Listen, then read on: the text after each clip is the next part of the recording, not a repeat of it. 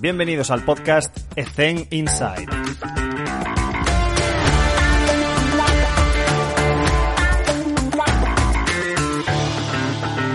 Muy buenas a todos y bienvenidos un día más a Ethen Inside y de nuevo con nuestro invitado Rubén Cabanillas, que es la segunda vez que está con nosotros por un motivo especial que ahora comentaremos. Rubén, ¿qué tal? ¿Cómo estás? Bien, por ahora perfecto. Es lo mismo que me dijiste la última vez. Porque nunca se sabe. Eh, Rubén, nada más que agradecerte tu tiempo, tu predisposición por un problema que, que, tengo yo a nivel profesional y he buscado ayuda y fuiste rapidísimo en tu contestación.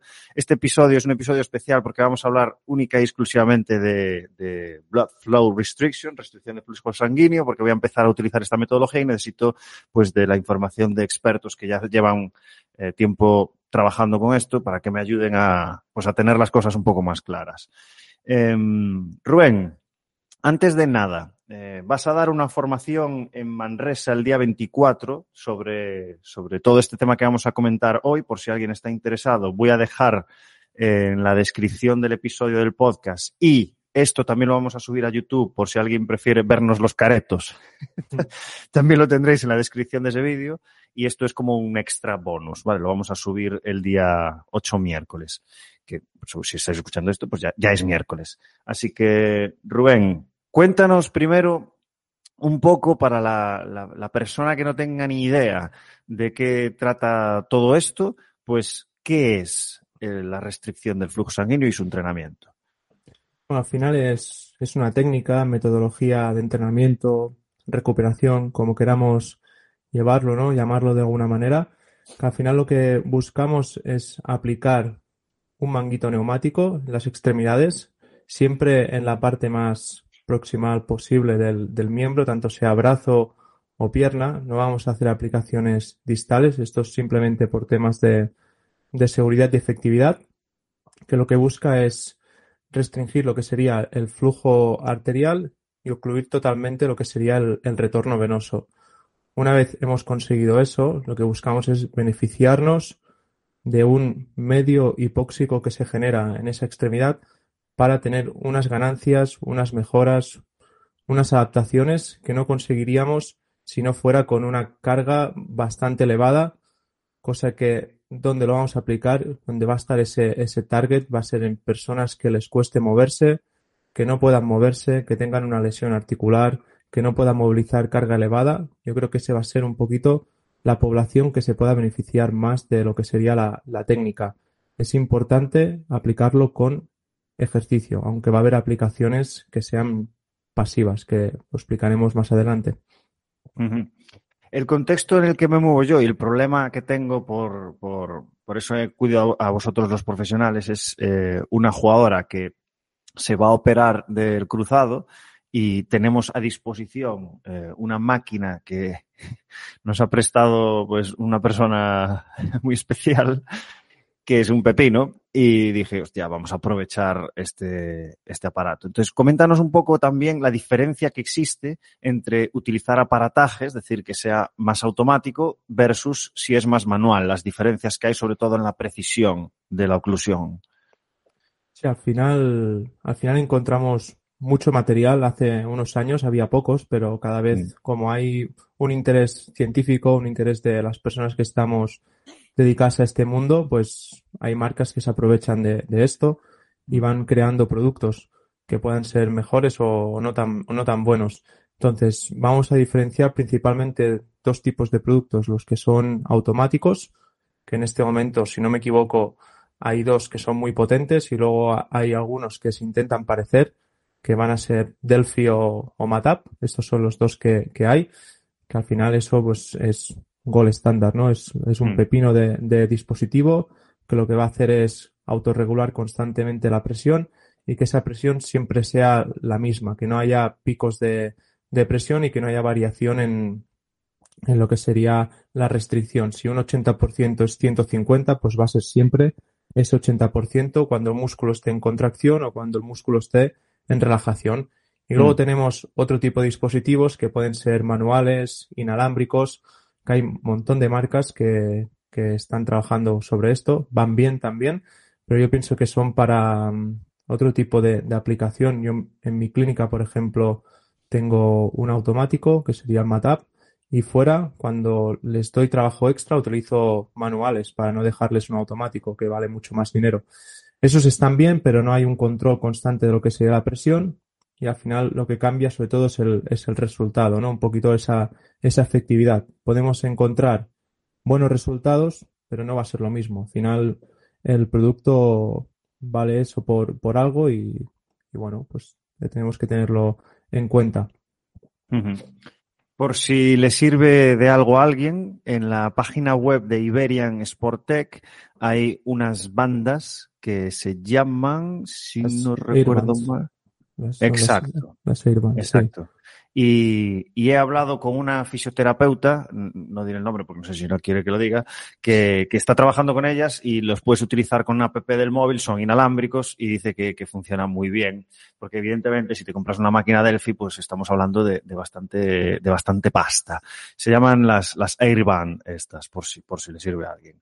Y mm, si una persona se decide a comprar estas, estas manuales, que tienes que hacer la oclusión con el manguito y todo esto, eh, claro, ¿qué, ¿qué problemas nos podemos encontrar a la hora de, sobre todo, no hacer el, el protocolo sin carga, sino cuando le metes, pues quizás dentro de esa progresión, eh, empiezas a trabajar con cargas y, y no puedes controlar la oclusión. O sea, ¿qué, qué, qué, protocolos harías o con esa persona que, que no puede controlarlo tanto como si fuese una Delphi, una automática? Claro. A ver, lo más normal, como todos tenemos que pasar un, un proceso de, de aprendizaje y no vas a empezar por lo más top, ¿no? Que sería Sí. este tipo de dispositivo. Entonces, yo siempre recomiendo que se empiece con algo manual. Podrían ser las Airbands, podría ser Occlude, podría ser Occlusion Cuff. Hay muchas marcas, la que más, la que más os guste y más se adecue un poco al, al presupuesto. Por ahí es donde empezaría yo para empezar a, a trastear, a ver qué pasa, ¿no? A ver qué sensaciones se tiene. Pero sí que unos problemas que, más que problemas, eh, son eh, desventajas que nos puede dar este tipo de dispositivos. Es a nivel de aplicación que suele ser un poco más, un poco más molesta a veces, el hecho de no poder controlar ese, ese LOP, que es la, la presión para ocluir esa, esa extremidad, pues estamos trabajando en valores que no conocemos, un poco a ciegas, aunque no sea 100% así, pero no es lo mismo saber cuánta presión estoy utilizando que no saberlo. No es lo mismo trabajar al 80% que al 50%. El resultado es, es completamente diferente. Esos son problemas que nos podemos encontrar. Excesos de presión en algunos momentos, eh, que el manguito se vaya deshinchando y haya que ir, irlo Mm. reajustando. Pero bueno, es, es una manera de empezar. Yo siempre digo, empezad por, por ahí, que es lo, lo low cost. Y si veis que tenéis buenos resultados, que tenéis un tipo de paciente, un tipo de deportista que se beneficia de esto, pues dar el salto porque realmente la diferencia está. Vale.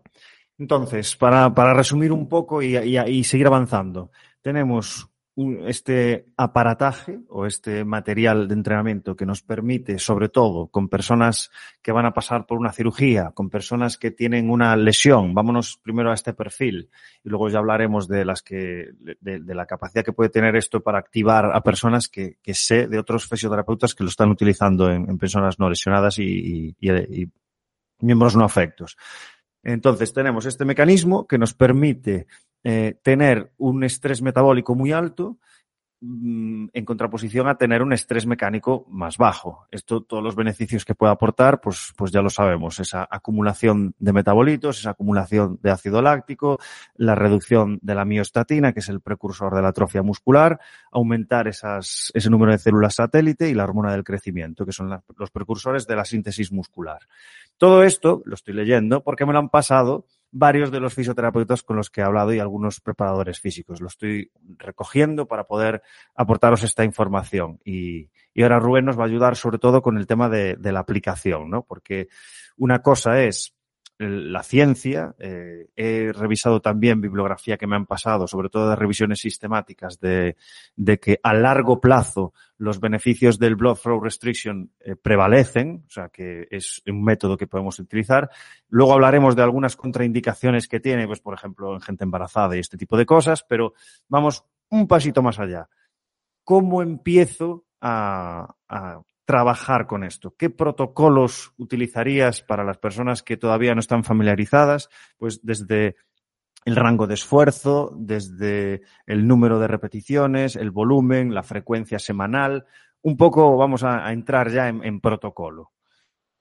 Vale, aquí pues primero de todo saber con, qué deportista o con qué persona estamos trabajando, si se encuentra sana o si se encuentra lesionada y en qué momento la lesión se, se encuentra. Vamos a poner primero ejemplo en persona sana, así mm. será mucho más fácil y luego podemos entrar mucho más en, en tema de lesión que va a haber mucho más, mucho más trabajo ahí. Vale. Para una persona sana, primer día que va a utilizar esto, simplemente tenemos que, que, ver que tenga un problema de carga esta persona o que tenga un problema de dolor. Esto va a ser un poquito eh, desde donde iniciamos. Si esa persona puede cargar y no tiene dolor, a no ser que le guste y le vaya bien, yo no lo utilizaría. Puede ser que nos encontremos la típica persona que dice, no, es que yo utilizo esto y me va bien para entrenar después. Pues con esta persona lo vamos a utilizar porque es su creencia, aunque seguramente no haría falta.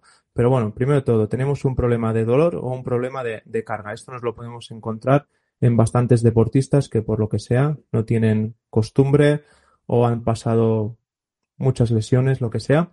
Vale. Y tienen uno de esos dos problemas, pues vamos a utilizarlo. Sí, eso es lo, primero. Luego, a nivel de contraindicaciones, si vemos que hay alguna, pues depende qué tipo de contraindicación, va a haber unas que son absolutas y otras que son relativas y otras que vamos a poder consultar directamente al doctor, al especialista, que nos diga a él si está esa persona preparada para, para ello o para no, o, o no preparada.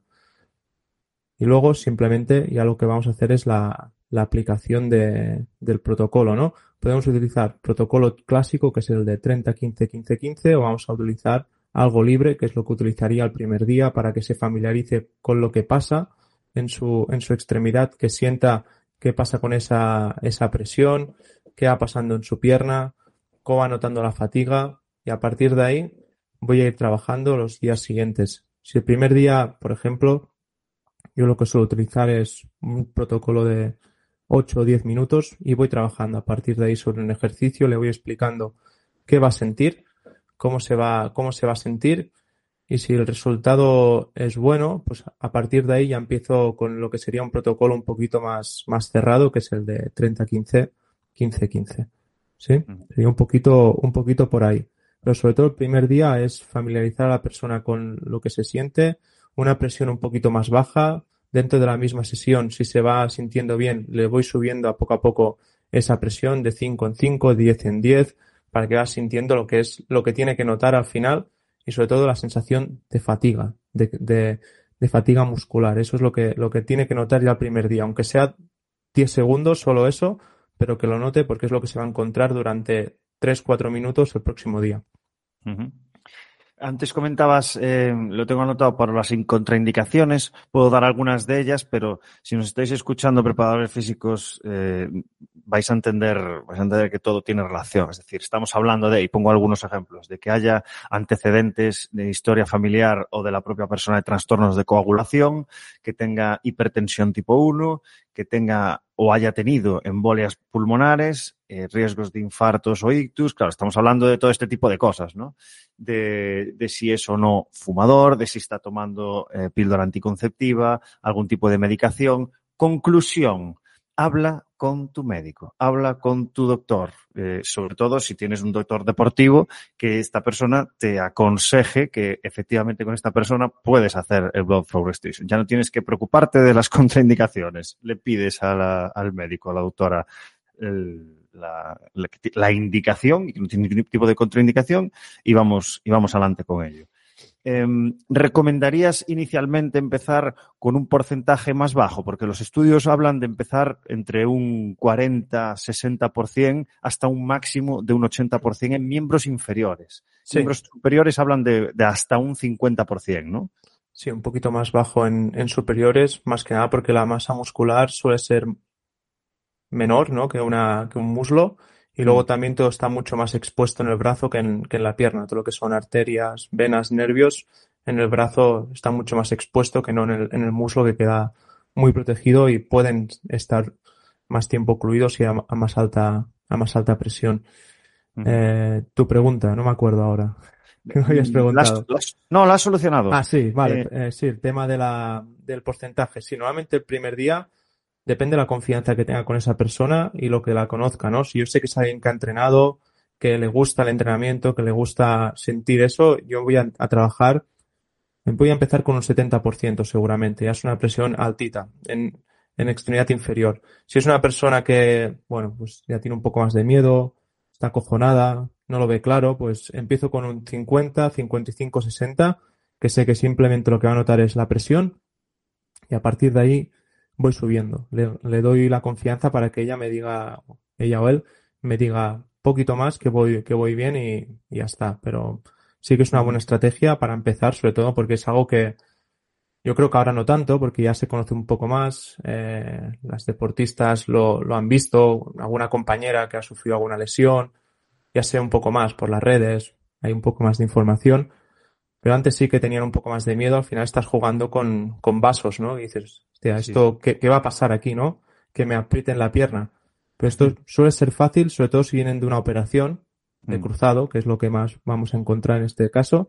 Cuando las operan, les meten una banda oclusiva que va por encima de 320, 330 mililitros de mercurio de presión durante mínimo la más rápida 45 o 60 minutos. Aquí estamos trabajando máximo la persona que a lo mejor más presión le he metido yo no llega a 200 y durante 8, 15 minutos, no mucho más de eso. Y vamos a trabajar en esos, en esos rangos. Entonces, hay que estar tranquilos. Pensad que les meten durante una hora. Yo he visto operaciones de dos horas con el manguito apretado y no se muere nadie. Porque nosotros utilicemos eso durante 10, 15 minutos a presiones relativas no va a pasar nada, pero hay que tener precaución. Si le explicamos eso, normalmente damos bastante tranquilidad a, mm. la persona que tenemos delante. Perfecto consejo este. Vale. Tengo más preguntas, más, más prácticas. Eh, vamos con, con, la de la frecuencia. Hablabas al principio que estás acostumbrado más o menos a hacer, dependiendo de la situación, entre 8 y 10 minutos y esta frecuencia eh, es diaria eh, ¿Hay algún día que haces sesión de mañana y sesión de tarde? ¿Cómo lo distribuyes en un microciclo semanal? Sobre todo con una persona de, de posoperatorio, que es la que más me interesa. Claro, en, tema, en tema lesional. Justo si podemos trabajar antes de la operación, pues perfecto. Así ya conocen también un poquito qué va a pasar. Una vez las han operado, eh, pues bueno, vamos a esperar 3, 4, 5, 6, 7 días, los días que necesite y que te indica un poco el cirujano. El cirujano ya suele conocer esta técnica, ya están mm. bastante familiarizados, así que no, no suele haber mucho problema. Hablamos más o menos el mismo idioma. Sí que es verdad que después de una operación hay un poco más de riesgo a que haya problemas a nivel, a nivel circulatorio, pero bueno, normalmente está bastante controlado. Si esperamos eso, 5, 6, 7 días, no va a pasar nada. ¿Vale? Entonces ahí lo que vamos a utilizar son protocolos principalmente pasivos, donde la persona no se mueve. Simplemente le aplicamos eh, lo que sería la oclusión. Esto sí que recomiendo normalmente utilizar un dispositivo automático, si puede ser. Si trabajamos con uno manual, pues trabajamos con un poquito menos de presión de la que, de la que nos gustaría, ¿no? De la que está un poquito así más aceptada. De aquí vamos a trabajar cerca del 80% siempre. Mm. Incluso lo podemos superar un poco, 85, 90%, pero la persona, tened en cuenta que no se mueve, está quieta. Esto lo podemos combinar con electroestimulación también. Y este protocolo lo podemos hacer entero o lo podemos ir haciendo parcial, que es lo que acostumbro a hacer yo cada día, pues un poquito más, un poquito más, hasta que puedan completar el protocolo entero. Es un protocolo que es tres bloques de cinco minutos de, trabajo, que ese trabajo es oclusión, y tres minutos de reperfusión. ¿Sí? Cinco minutos tengo el manguito hinchado, tres minutos lo tengo deshinchado. Durante esos cinco minutos podemos utilizar electroestimulador, podemos utilizar en algún momento pequeñas contracciones que sean controladas y que no, que no molesten, que noten que se enciende un poquito ese músculo. Y esos tres minutos de descanso dejamos a la persona descansar, relajada. Pensad que viene de un momento con bastante estrés, que son esos cinco minutos, y luego dejamos tres minutos que sienta el fresquito que te da cuando se mm. deshincha, que eso es lo que van a sentir, fresquito. ¿Vale? Y eso lo podemos aplicar prácticamente a diario, sin problema, ese protocolo. Al final es un protocolo que solo genera estrés metabólico y nada más, no hay daño muscular. Eso es importante. Eso para, para empezar. Esto nos va a durar, si estamos en un club, unas dos semanas, no mucho más, dos, tres semanas lo vamos a aplicar. Es un protocolo para hacer en el primer mes aproximadamente y se puede hacer a diario sin problema. No... Aquí seguirías esperando esos cinco o seis días post-operación. Sí, sí, normalmente Vale. espero, espero eso. Al final, eh, los primeros días están un poco así en shock, que están con un poco de dolor, Mm. están con medicación. Pues cuando estén un poquito más, más relajadas, un poquito más tranquilas, a lo mejor están tranquilas ya el día, día 4, pues podemos empezar a hacer, a hacer algo. ¿vale? Vale. Pues si no, esperaría, esperaría un poquito y, y ya está, sin problema. ¿Vale? Esto sería un primer, un primer protocolo que utilizaríamos con, con estas personas. Luego, una vez han pasado esa fase, que puede ser incluso, se puede complementar, ¿no? Puede ser en el mismo momento, ya empezaríamos a utilizar una adaptación de ese 30-15-15-15, pero en vez de hacer eso para que no tenga un objetivo de repeticiones que puede ser que no te llegue, utilizo trabajo por tiempo. Pues pongo 12 minutos, 15 minutos de, de trabajo y a partir de ahí empiezo a trabajar ejercicios que se puedan hacer en ese momento, que generen contracción en ese músculo, bastante analítico, lo más, lo más isolado posible. Así que, que aísle al máximo ese músculo para buscar esa, esa ganancia en esas estructuras. Y lo que busco es una primera serie larga, hasta que no te fatiga, y a partir de ahí dejo descansar. Una siguiente serie, lo mismo, busco fatiga, que a lo mejor la primera son 25 repeticiones, la Mm. segunda son 8, la tercera son 8 otra vez y la última, pues por lo que sea, son 12.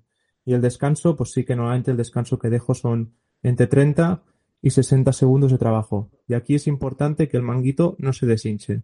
Lo Vale. mantenemos siempre hinchado, ¿vale? Porque si no, en el descanso perdemos, perdemos adaptaciones que nos da a nivel metabólico. Si yo dejo que descanse esa oclusión, lo que hacemos es que el cuerpo descanse y se recupere. Lo que yo busco es, me fatigo, mientras estoy descansando, no te dejo recuperar porque no dejo que haya eh, circulación, prácticamente, que no haya retorno. Yo sigo fatigándome, sigo trabajando, estoy jodido y me fatigo aún más. Sigo trabajando, descansando de forma, de forma con el manguito deshinchado y así es la manera que podemos reclutar el máximo de fibras, sí, de unidades Vale. motoras. Si no nos vamos a quedar con fibra tipo 1 y no vamos a llegar a esa fibra, a esa fibra rápida si, si dejamos la, la recuperación, que al final son las fibras que son un poquito más, mm, más adecuadas para el tema de la, de la hipertrofia, ¿no? Que generan adaptaciones mucho más rápido. Y eso sería una manera de trabajar. Esto en club a diario también. Podemos utilizarlo cada día sin problema. Tenemos que tener en cuenta que no hay daño muscular.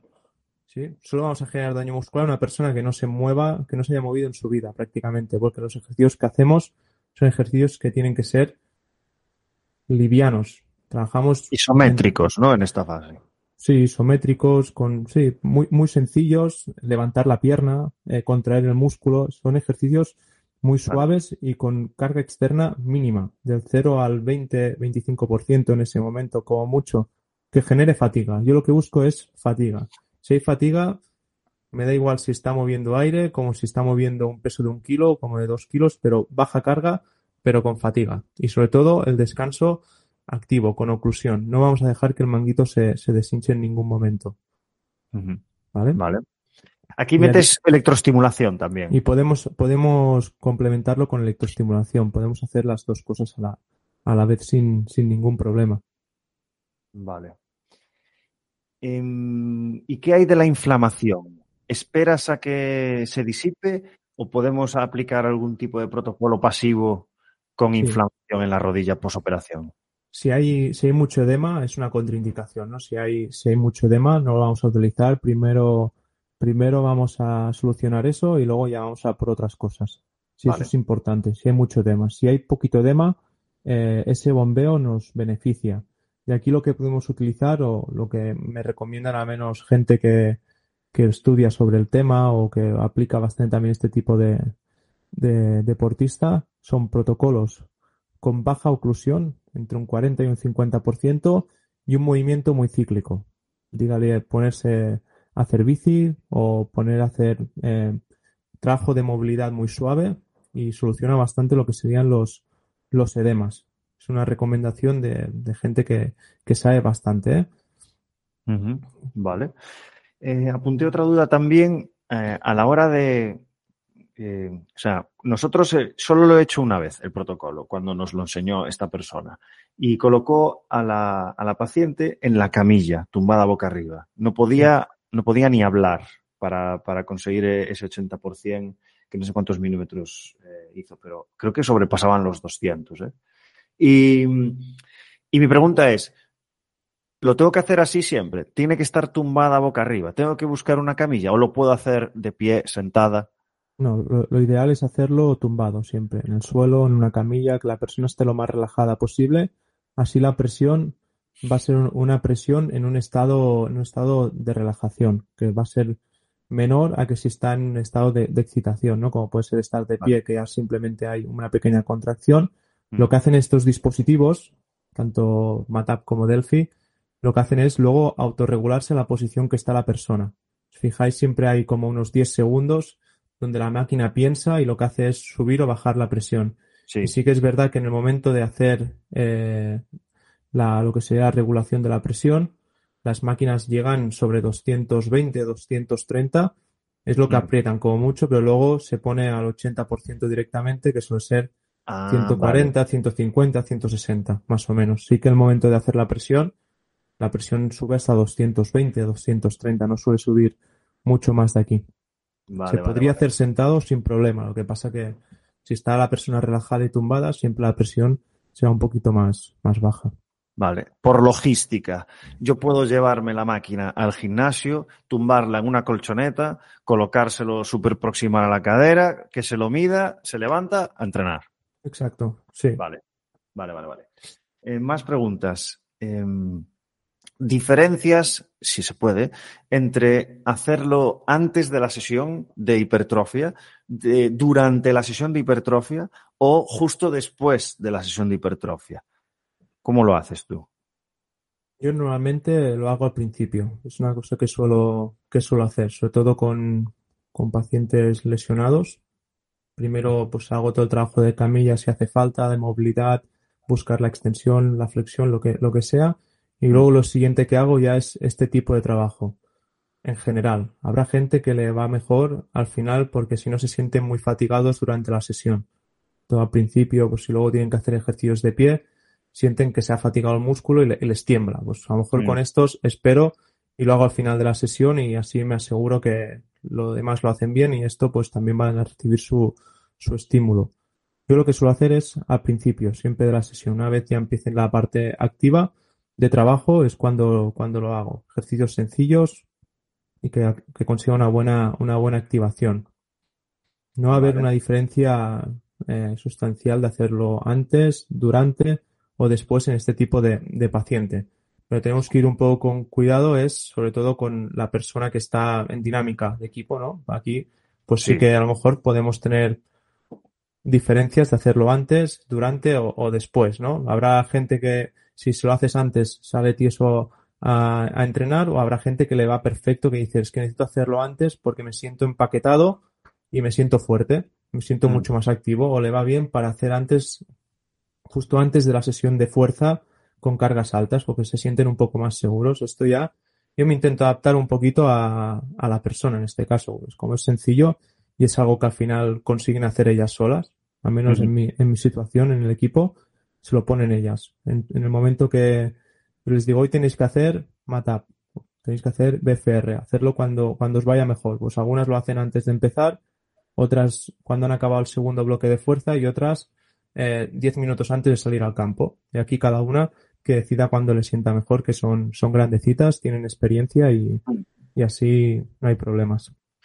Teniendo solamente, he, anotado saber un poco los protocolos para no lesionados o lesionadas, pero para el final. Vamos a centrarnos sí, sí, en seguimos. Eh, claro, tú, tú cuando tienes eh, cuatro o cinco lesionadas, eh, ¿qué haces? ¿Cómo, ¿Cómo, repartes los estímulos? Porque claro, si, si solo tienes un dispositivo, ¿qué esperas? ¿A que lo hagan todas por antes de la sesión? Van, ¿Lo van haciendo como si fuese una cadena de producción? el, dispositivo que tengo, que es una de las diferencias con el que, el que te han dejado a ti, tiene dos canales. Eso ya me permite trabajar con dos, con dos deportistas a la vez. Entonces es, es, más sencillo, ¿no? Y gente que necesita hacerlo antes, pues no me voy a encontrar que sean cuatro de golpe. Vale, vale, vale, vale. Entonces eh, es, es, es, sencillo. O incluso esas personas, como están en una fase más aguda al principio, trabajan solas conmigo y, y ya está. Entonces es, es sencillo. Pero si no, lo que van haciendo es un poquito eh, lo que dices tú. ¿eh? Yo a lo mejor me encargo de, de cinco o seis jugadoras durante una sesión que son algunas que están lesionadas y algunas que están en dinámica pero necesitan tener algún estímulo, pues un poco lo hacen ellas, luego otras y luego otras. Digo, distribuiros como lo queráis, pero tenéis que hacerlo en algún momento de la, de la sesión. Es lo que te digo, algunas prefieren hacerlo antes y otras después. Se lo hacen, se lo hacen así un poquito. Vale. Eh, ¿Cuándo dejas de utilizarlo? Es decir, ¿lo utilizas con una persona que se va a operar preoperatorio? ¿Lo utilizas después de la operación? Sí. ¿En qué momento dejas de utilizarlo? Sí, a nivel postoperatorio nos hemos quedado, nos hemos quedado en, el, en la quinta, sexta semana. Mm. Yo ahí seguiría un poco, un poco más utilizándolo lo que, lo que he explicado, ¿eh? Más que nada para no, para no pasar a un, a un siguiente nivel y dejarnos con cositas mm. por explicar a nivel de, de protocolos. Hemos dicho, ese, ese protocolo libre, ¿no? Más que nada por no, por no, sí, hemos hecho el pasivo, hemos hecho un, un, programa libre para empezar esos primeros estímulos activos. Luego podríamos ya empezar a hacer el protocolo de 30, 15, 15, 15. ¿sí? Es bastante sencillo de hacer y bastante eficaz y fácil para la, la persona porque ve un número, ve un ritmo y van haciendo y no tenemos que estar tan encima.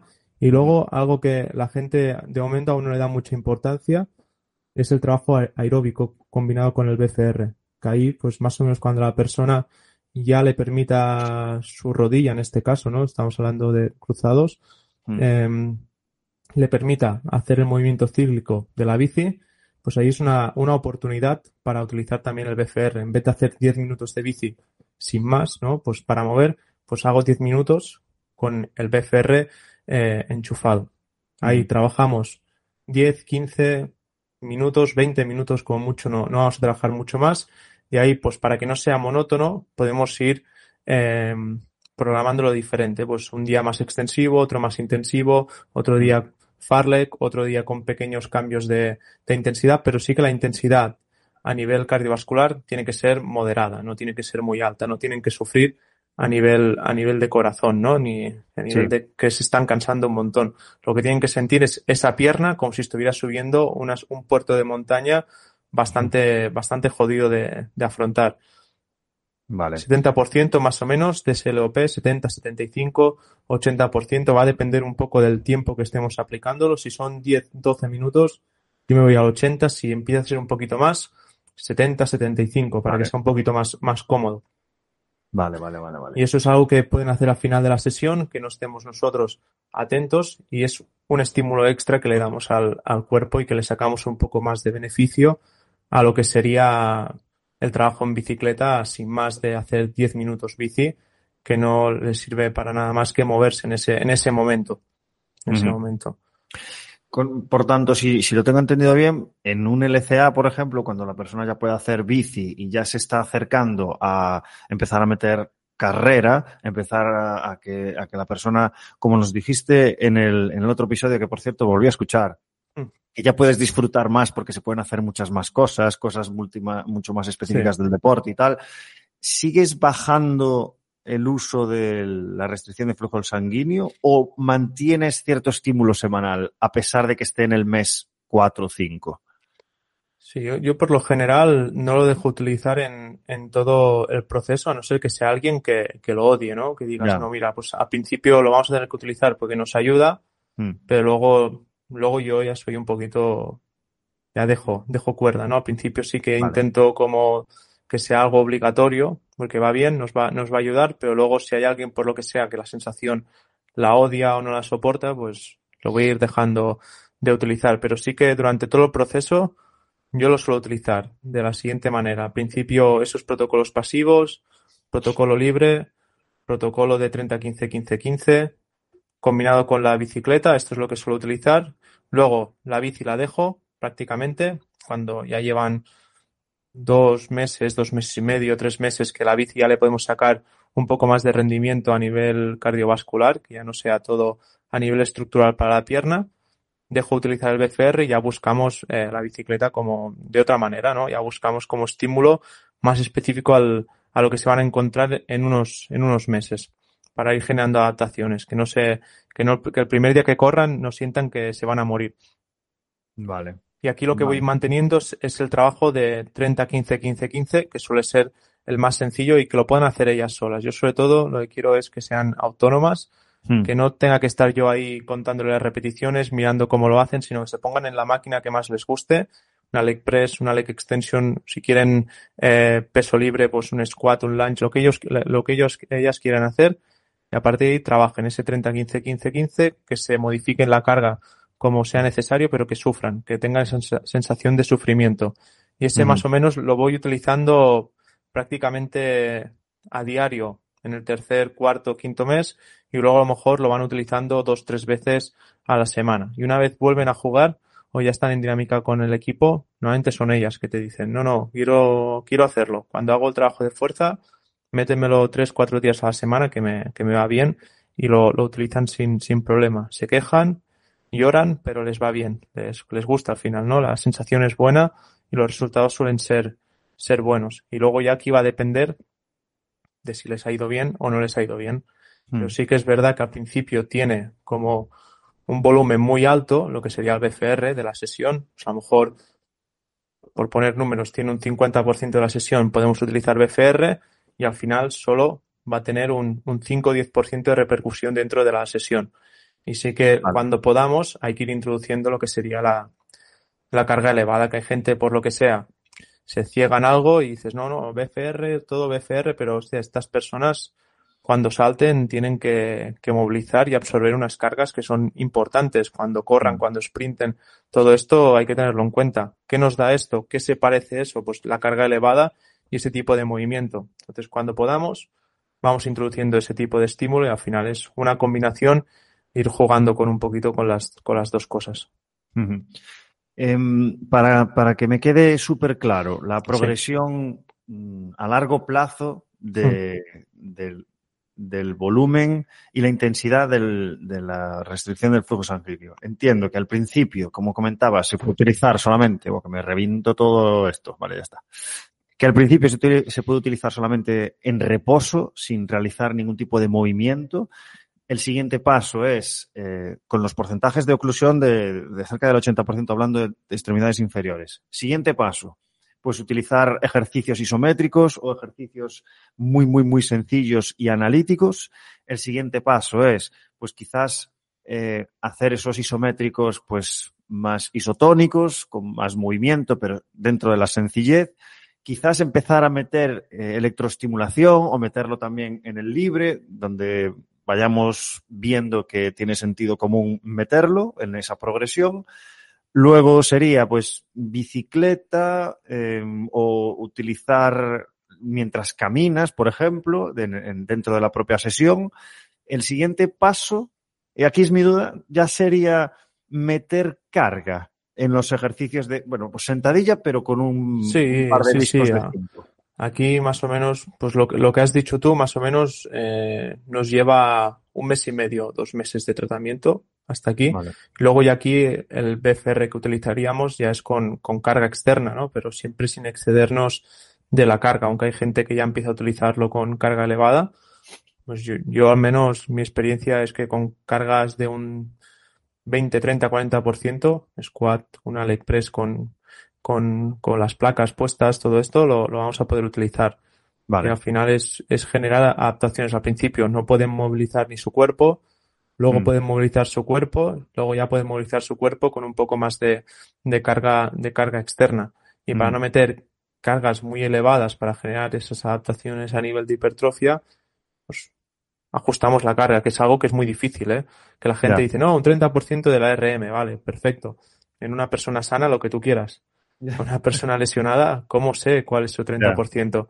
Entonces, es algo que suelen preguntar bastante y mi respuesta al final es que se basen en preguntar qué sensación tiene. ¿Cómo vas? Bien. Estamos en una carga que no toca. ¿Cómo vas? me estoy muriendo, estamos, estamos cerca de lo que toca, ¿no? La cara, la cara que ponen, esa cara de, sufrir. Todo mm. esto es, son indicadores que nos ayudan a saber si esa carga se adecua o no se adecua. Si, si he entendido bien, el, uno de los principales motivos por los que este entrenamiento es muy efectivo es porque no necesitas mucho estrés mecánico. Entonces no tiene sentido progresar dentro del, eh, del blood flow restriction hacia cargas altas, porque ya lo estás consiguiendo con la oclusión, ¿no? Claro, al final, para, Mí el, para mí el BFR es con, carga moderada, carga baja, carga... Vale.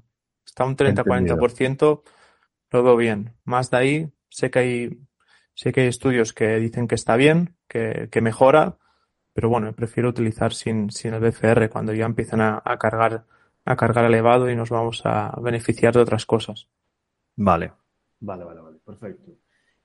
Em, ¿Qué más tengo por aquí?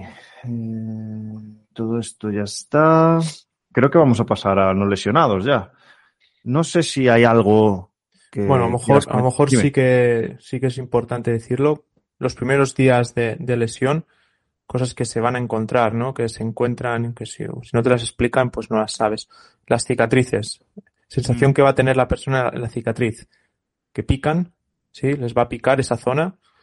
Pueden sentir como que les va a salir algo de dentro, como tienen más, como más presión eh, dentro, de la, dentro de la rodilla, puede pasar con el tema de la, de la oclusión, sobre todo a nivel de cicatriz, eso, que pica, que cambian de color, las piernas cambian de color, ¿no? Cuando estamos ocluyendo pues todo esto, si no te lo explican, ves una pierna lila y dices, ahora, ¿qué está pasando aquí, no? Se asustan. Tú les tienes que decir, te puede cambiar el color, las cicatrices te van a picar y puede ser que notes un poquito de, presión justo debajo de la cicatriz y que en la rodilla a lo mejor notas, pues, como si se estuviera haciendo grande, pero no se está haciendo grande.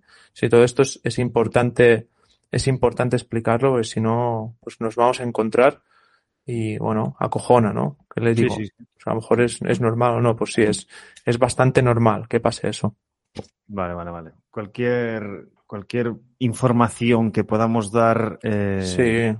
me sale in advance, no sé cómo se dice en español. In, advance, pues claro, demuestra que tenemos conocimiento de lo que está ocurriendo y hombre, está en preaviso la jugadora de vale, es normal porque me lo ha dicho antes, vale, vale. Claro, todo eso es importante. Al final genera, genera confianza y si pasa, pues dice, no, no, que ya me lo ha dicho, que es, que es normal. Que es normal. Alex, Alex, Alex, que tengo la pierna lila, ¿qué está pasando aquí? No, no, eso depende un poco el, color de la, el color de la piel, ¿no? Y la pigmentación que tenga la persona, cambian más o, o cambian menos. Vale. Y sobre todo cuando quitamos la, la máquina, dejar esos 30 segundos, 60 segundos que, que la sangre vuelva a circular en normalidad pero si no es como un choque muy potente, si quitamos de golpe el dispositivo, que a veces lo hacen, les viene el blancazo ese tonto, hostia, no sé dónde estoy, a veces que sudan, todo esto, pues son, son cositas que, que nos ayudan a que nuestra práctica sea un poquito más óptima. Pasa poco, pero bueno, cuando pasa, pues te ríes después de que haya pasado. al principio te acojonas un poco. Vale.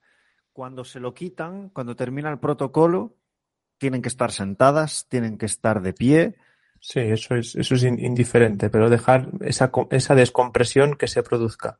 Si tiene un, periodo de descompresión, antes son 30 segundos, 45 segundos, que se haga. Estén de pie, estén sentadas, estén tumbados. Eso ya es como, como, como prefiera. Y tienes, tienes en tu cabeza un periodo de tiempo entre que termina el protocolo y vas a hacer un trabajo, un bloque más de hipertrofia, o vas a hacer un bloque de bici, o vas a meter a esa persona en la pista porque ha hecho esa activación previa. Tienes márgenes de tiempo ahí. Normalmente es inmediato. Puedes, una vez quitas el dispositivo, puedes hacer lo que, lo que quieras. Lo que sí que hay gente que queda bastante fatigada y necesita a lo mejor dos, tres minutos para volver en sí, ¿no? dices, me he fatigado mucho, déjame dos, tres minutos, caminan un poco por ahí y, ya está. No, no, suele, no suele durar mucho tiempo esa sensación de, de mucha fatiga. O sea, no, no, suele, no suele haber problema. O sea, muchas veces se hace, algunas lo hacen y salen a, a entrenar con normalidad y no, no pasa nada. Pero sí que hay algunos que necesitan dos, tres minutos para reponerse esa sensación de, estoy cansado, apoyo bien la pierna, que no me falle, todo esto. Vale. Antes de pasar a la última parte, que es la gente no lesionada, ¿podrías darnos, eh, nada, un, un, overview de, por ejemplo, con un cruzado? Eh, ¿Qué hay que hacer a nivel de blood flow restriction? Sí. ¿Qué hay que hacer en el preoperatorio, posoperatorio, las primeras semanas hasta, pues hasta, hasta lo que tú quieras? Más o menos todos los protocolos que hemos hablado ya en ese mejunje que hemos, que hemos comentado, vale. haz una conclusión, un resumen. Vale, perfecto. Pues justo antes de la operación, si tenemos tiempo, si no tenemos tiempo, pues nada. Pero si tenemos tres, cuatro semanas, durante esas tres, cuatro semanas vamos a utilizar normalmente eh, protocolo de 30, 15, 15, 15. Si la persona se puede mover, tiene toda la movilidad, tiene fuerza, tiene estabilidad, pues utilizamos ese protocolo que nos va a ir bien para entrar en mejores condiciones en lo que sería la operación. El resultado después cambia. Si entramos, si entramos bien, salimos bastante mejor de lo que deberíamos de salir. Una vez han hecho la operación, postoperatorio, utilizamos eh, protocolo pasivo durante dos, tres semanas postoperación, eh, protocolo pasivo sin contracción, protocolo pasivo con electroestimulación sin contracción activa, protocolo pasivo con contracción máxima voluntaria de un 20-30% y podemos hacer protocolo pasivo con contracción máxima voluntaria 20-30% más electroestimulación. Eso sería lo pasivo durante unas tres semanas más o menos. Nos va, nos va a durar. Una vez tengamos eso y la persona esté, bien, ya empezamos a utilizar los que serían los protocolos de, de fuerza. Podemos meter el 30-15-15-15 si queremos, pero yo recomiendo utilizar eh, libre. Y a partir de ahí, el ejercicio que nos guste, una flexión, hay una extensión de, rodilla, 20 repeticiones, eh, la siguiente de 12, la siguiente de 12, la siguiente de 12, lo que necesitemos, pero generando fatiga. ¿Vale? Eso nos va a durar una, dos semanas más o menos, pues a partir de ahí ya la persona ya conocerá de qué va el tema, ya podremos utilizar el 30-15-15-15, lo mismo, con el mismo tipo de ejercicio, con baja carga, con un elástico de baja intensidad, con resistencia manual, eh, una, eh, una sentadilla eh, asistida con, con unos elásticos para que vaya metiendo bien la carga. Todo esto es lo que vamos a utilizar. Van a ser ejercicios que ya hacemos en rehabilitación generalmente, en readaptación, pero con la restricción del flujo. Si la persona ya le permite hacer el movimiento cíclico de lo que sería una bicicleta, pues después de hacer esto, trabajamos lo que nos interesa y al final de la sesión yo recomiendo hacer un protocolo, un protocolo aeróbico, 10-15 minutos, trabajo armónico, que la persona se sienta bien, pero que sienta esa fatiga dentro de la pierna. Una vez ha pasado esto, que son 6-8 semanas, aprox, luego cada uno pues va como va, ya empezamos a utilizar el protocolo de fuerza, el de 30-15-15-15, pero utilizamos con carga externa en general. Ya podemos buscar ejercicios como una sentadilla, una leg press con, con carga, una leg extension con carga externa liviana, un lunge, un step up, el ejercicio que nos, que nos guste. Aquí al final es completar ese bloque de 30, 15, 15, 15 con fatiga, con generante fatiga a nivel de, del cuádriceps. La carga la vamos adaptando un poquito a las necesidades de la, de la persona y la sensación que tenga. Pues empezamos eh, peso corporal, que va bien, 4 kilos, que está bien, 6 kilos, que está bien, 7 kilos, y a partir de ahí voy, a, voy ajustando un poquito para que tengas esa sensación.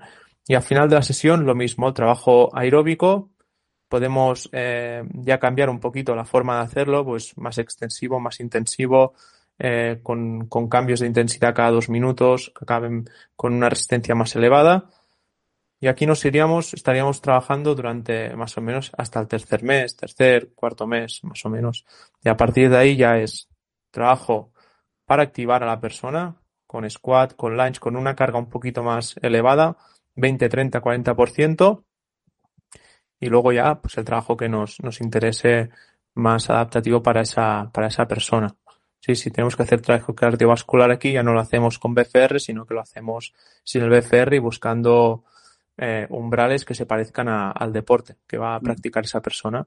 Sería un poquito el, el resumen. Y aquí se, esto ya se mantendría hasta el final. Podríamos ir variando simplemente el ejercicio que utilizamos a diario, pero suelen ser ejercicios sencillos, que la persona pueda eh, hacer sin perder o poner en compromiso la técnica de ejecución. Yo nuevamente para asegurar esto, si puedo utilizar máquina guiada, pues utilizo máquina guiada, si es muy sencillo y generamos esa fatiga y hasta aquí no me complico la vida. Es algo que suelo ser bastante cerrado de, mente a nivel de aplicación de, ejercicio. Vale. Tengo seis preguntas después de tu resumen. Em, vale, primera. ¿Te has encontrado, o sea, eh, te has encontrado, supongo, las readaptaciones sin utilizar este método versus las, las adaptaciones de LCA, por ejemplo, utilizando este método. ¿Qué, qué diferencias has encontrado? Sí, sobre todo la principal diferencia es el estado de la persona más o menos en torno al segundo o tercer mes. Te cambia, te cambia bastante. Antes, al final salían, ¿eh? Salían igual y no había ningún problema, pero no es lo mismo tener una persona con una, con una masa muscular parecida a la contralateral a no lesionada en el segundo o tercer mes que tenerla al quinto o sexto mes. Te cambia mm. bastante, sobre todo, eh, lo que va a poder hacer y lo que no va a poder hacer. Al final, los tiempos son, son los mismos, pero sí que la seguridad que le generamos a, al paciente cambia por completo. Yo pueda ir caminando tranquilamente por la calle y subir escaleras y bajarlas sin tener que estar pensando, sin tener dolor, mm. eso te cambia ya bastante. Son pequeños cambios, pero que son muy importantes, sobre todo a nivel del día a día. Perfecto. ¿Solo lo utilizas con el miembro afecto o también se lo metes a la otra pierna? Al principio solo miembro afecto. Cuando recupera la masa muscular, cuando más o menos la masa muscular es parecida al miembro no lesionado, eh, a veces, no siempre, utilizo con los dos miembros. Lo que sí que es bastante exigente mm. utilizarlo con los dos miembros a la vez. Hay gente que lo tolera y hay gente que no te lo va a tolerar por el nivel de esfuerzo, el nivel de fatiga pero sí que lo podríamos utilizar una vez la masa muscular esté recuperada. Pero normalmente yo me centro en el, en el lesionado, en este caso, y en el, no lesionado vamos haciendo otro tipo de, de trabajo. Eh, pregunta estúpida. Entiendo que a pesar de que la colocación del dispositivo sea en la misma zona, tú puedes trabajar cuádriceps, puedes trabajar, o sea, todos los músculos que implica, o sea, tú puedes hacer eh, normalmente en el LCA eh, a mí me ha pasado las atrofias de, los tríceps urales. O sea, también nos sirve para hacer extensiones. Claro, podemos, podemos utilizarlo. Lo que sí que es verdad que cuanto más lejos esté el músculo, más cuesta a llegar a encontrar la misma sensación que podemos tener en un cuádriceps o en, un isquio. Vale, perfecto. Pero sí. Después, em, esto no lo combinas con tren superior durante el protocolo. Protocolo es solo el, miembro de, la, de, donde está la oclusión. ¿No? Sí. No utilizas tren superior combinado. No, no, no, no acostumbro. Se podría hacer, ¿eh? pero no, no lo suelo utilizar. Me centro mucho en, el músculo. Muy interno todo, que sientan ahí la, zona que trabaja y, y ya está. Vale. Em, ¿Cuál voy a elegir ahora? Voy a elegir esta. Sé, Rubén, que te gustan mucho los waterbacks. Esto no lo utilizas durante el protocolo. No, no, no. Por lo que comentaste antes, que soy, muy, soy muy cerrado en, en, esto. Igual que en otras cosas, pues tengo un poco más de creatividad o soy un poco más abierto de mente. En mm. esto sí que es verdad que bastante cerrado, lo más analítico posible y, y hasta no, no me complico la vida aquí. La idea es la, la que es, el objetivo es el que es vamos a conseguirlo de la forma más rápida posible, que es, eso. Se entiende, se entiende perfectamente. Y la última, eh, con, la gente no lesionada, ¿esto lo haces eh, en el prepartido? ¿El día del partido o el menos uno lo introduces? El menos uno generalmente lo utilizan. Las que les gusta utilizarlo lo utilizan, sin problema. Y el día del partido, en este, en este momento, pues tenemos una jugadora que le va muy bien. O sea, el día que, activa con esto, sale, sale al campo de una manera. Pues mm. normalmente el día, el día de partido, si jugamos en casa principalmente, que es donde tenemos el dispositivo, eh, lo utiliza. Y bien. Es una jugadora que suele jugar el de 30, 15, 15, 15. Misma sensación prácticamente de, de, fatiga. no tan bestia como un día que entrenamos normal, ¿no? Sino vamos por un poquito por debajo de, de los kilos que suele mover o la sensación que tiene, pero lo utiliza el mismo día de partido, si es posible. A veces por logística no podemos, pero si se puede lo, lo estamos utilizando. En las dos piernas. Solo, solo, en, la que... en, solo, en, una pierna, que es la que, la que tiene un poco más, más débil o más comprometida. Ahí. Vale. Y, y entiendo que esta, esta deportista eh, ha pasado por todo el proceso y entiende perfectamente las sensaciones. Bueno, es, es, una deportista que se lesionó hace, hace años, hace bastante, bastante tiempo y tuvo una recuperación de hace, pues, ponle cinco o seis años. O sea, no, no, no se conocía esto aún aquí en el, en el territorio. Hmm. Pero sí que a partir del año pasado, un pequeño problema que tuvo en la rodilla, que no, no la quitó de jugar, pero le dije, mira, podemos probar esto, a ver cómo, cómo te sientas y conseguimos ganar un poquito más de masa muscular o sales un poco más activa. Le fue yendo bien, por lo que sea, aceptó lo que sería el, el tipo de trabajo y ya este año pues lo está utilizando desde, desde el principio.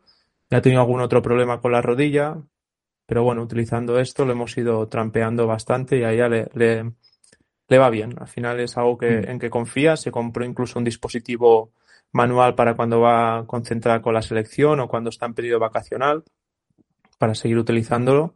Al final eso es con lo que nos, nos quedamos. Le va bien, le sienta bien, sale, compite.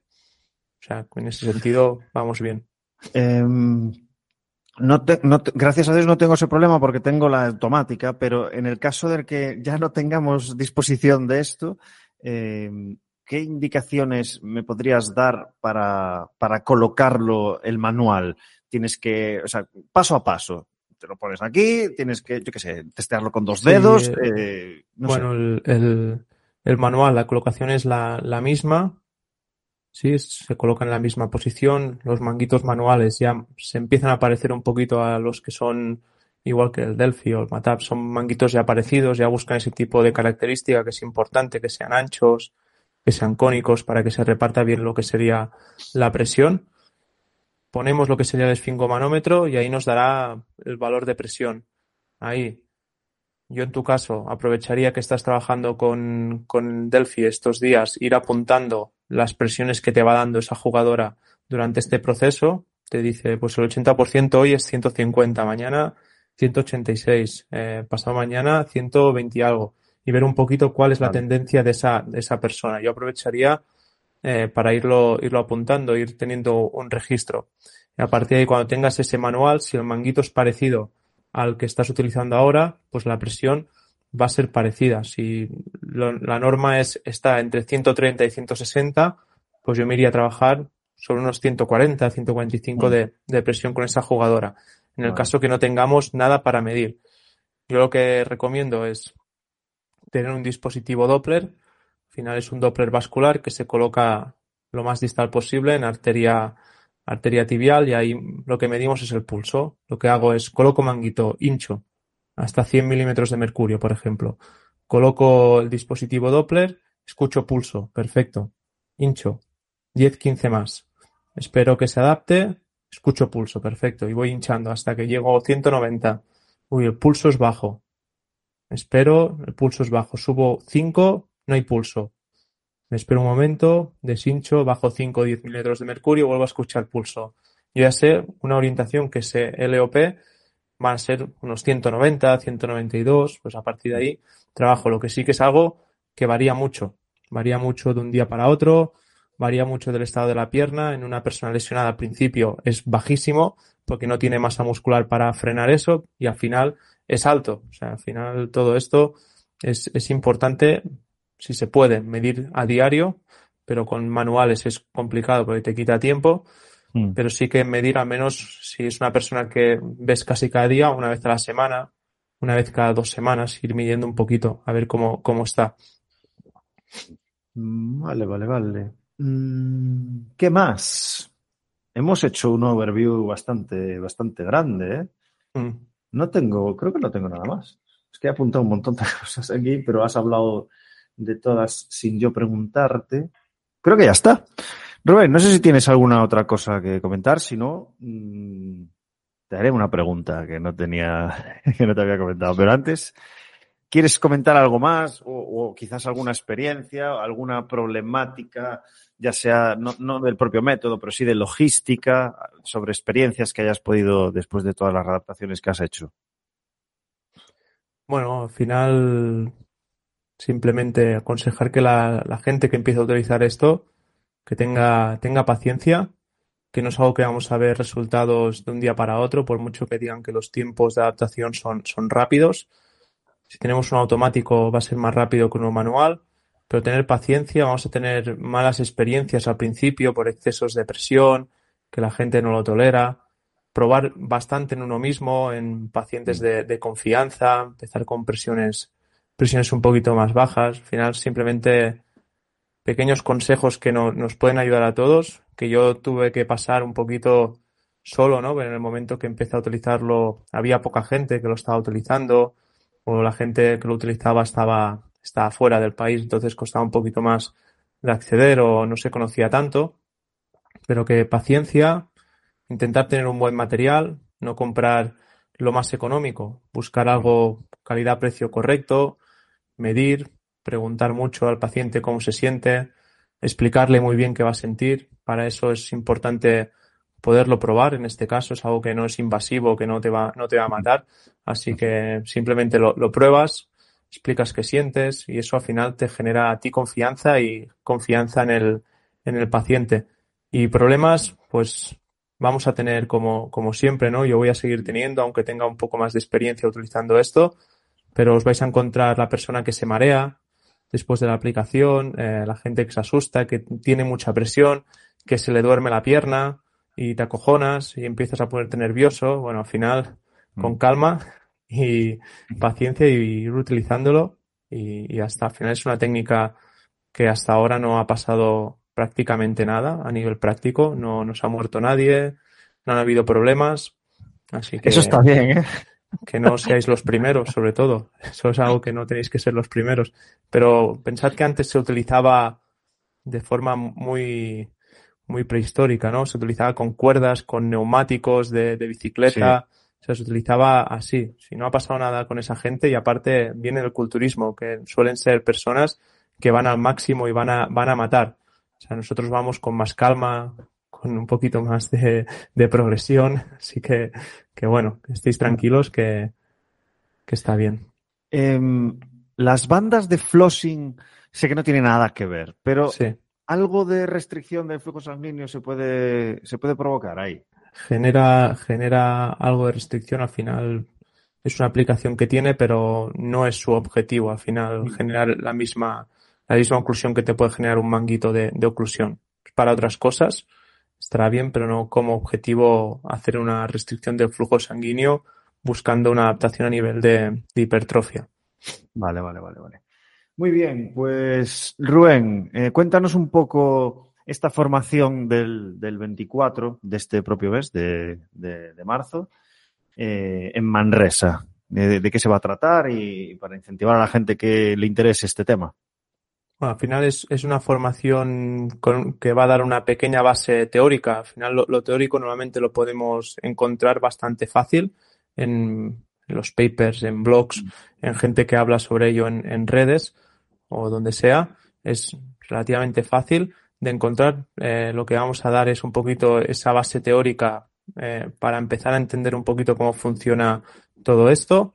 Y luego principalmente lo que va a ser es una parte de práctica, que van a ser unas tres horas, tres horas y media de parte de práctica, donde veamos diferentes tipos de dispositivos, desde lo manual hasta lo automático, que podáis trastear un poquito con, con ellos, qué sensación qué sensación se tiene, cómo tenemos que medir si tenemos uno, uno manual y exponer diferentes casos clínicos. Vamos a explicar un poco nuestra experiencia tanto en, ámbito de clínica, en ámbito de rehabilitación, como en ámbito de, de, club, de rendimiento, en la misma situación en readaptación o en persona que está en rendimiento, que podáis ver un poquito cómo, cómo lo aplicamos. Que, que al final es algo que suele dar tranquilidad ver a alguien que ya lo ha utilizado varias veces que te explique cómo, probarlo tú, que te obliga a probarlo y que te obliga un poquito a, sentir, a sentirlo y que lo puedas probar con diferentes dispositivos y que veas bien bien cuáles son las, las diferencias entre unos y otros y también podamos tener una toma de decisiones mucho más, más fácil. Irá por ahí la cosa. son cinco horas por la tarde y ya está. Vale, sí, vale, sí, son cinco horitas por la tarde para apuntarse. Eh, pues te facilitaré un, un, link, que ahí está la hoja, la hoja de inscripción. Vale. Al final lo hacemos en el centro, un centro que se llama R3 Manresa, y si entráis en su perfil de, de Instagram, pues ahí también veréis el link este para, para apuntarse. Vale. Lo dejaré en redes sociales, en la descripción del episodio, en en iVoox, Spotify, etcétera, y también en, la, en, el, en el episodio de YouTube, para que la gente pueda, pueda apuntarse. Voy a revisar, eh, voy a revisar mi calendario, porque no sé si juego ese fin de semana. Si no, me, me apuntaré, Rubén, que me interesa, me interesa mucho. Así que todos los que quieran aprender de, de, de un experto como Rubén, pues adelante. Y mi pregunta es ya para acabar, ¿eh? eh Rubén, ¿habrá waterbacks en, en la formación? Estarán por ahí, pero no, no, las utilizaremos. Serán solo, solo decoración.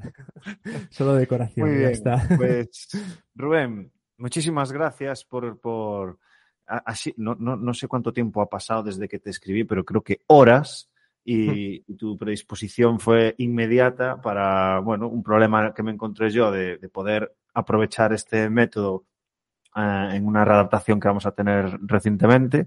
Y bueno, yo os iré contando cómo va, cómo va todo el proceso. Y, y Rubén, de verdad, muchísimas gracias por tu tiempo, formación, experiencia. Y, y aquí tienes este, el espacio para, para lo que necesites. ¿Vale? Gracias por todo. Venga, un abrazo. Chao, chao.